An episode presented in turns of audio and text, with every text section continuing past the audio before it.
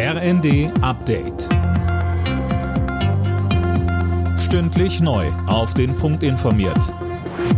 Ich bin Fabian Hoffmann. Guten Abend. Polen wird Deutschland offiziell bitten, Leopard-Panzer an die Ukraine liefern zu dürfen. Laut der Regierung in Warschau wird man notfalls aber auch ohne Genehmigung handeln. Als Hersteller des Leopard muss Deutschland einem solchen Export eigentlich zustimmen.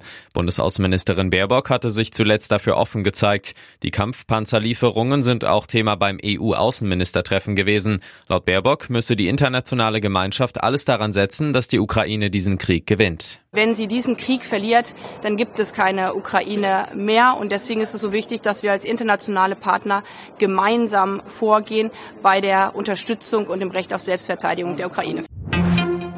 Nach der geplanten Entführung von Bundesgesundheitsminister Lauterbach hat die Bundesanwaltschaft Anklage erhoben. Den fünf Verdächtigen wird unter anderem die Gründung einer terroristischen Vereinigung vorgeworfen. Mehr von Tim Britztrup. Zu der Gruppe gehören vier Männer und eine Frau aus dem Reichsbürgermilieu. Laut Anklage hatten sie vor, Lauterbach gewaltsam zu entführen. Dabei wurde der Tod seiner Personenschützer in Kauf genommen.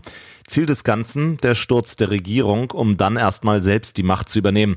Die Aktion wollte sich die Truppe offenbar von Kreml-Chef Putin persönlich absegnen lassen. Die sogenannte letzte Generation will ihre Proteste deutlich ausweiten. Ab dem 6. Februar soll es Aktionen in ganz Deutschland geben. Philipp Rösler mit den Details. An so vielen Stellen und so oft wie möglich soll es dann Proteste geben, sagte eine Sprecherin der Klimaaktivisten.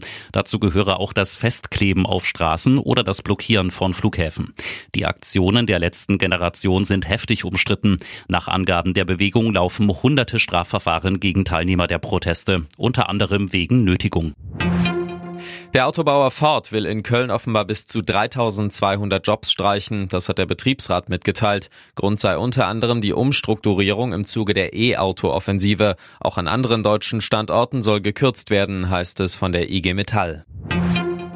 Dämpfer für Deutschland vor dem Start der K.O.-Runde bei der Handball-WM. Zum Hauptrundenabschluss gab es gegen starke Norweger eine 26 zu 28 Niederlage. Im Viertelfinale bekommt es das deutsche Team nun mit Olympiasieger Frankreich zu tun.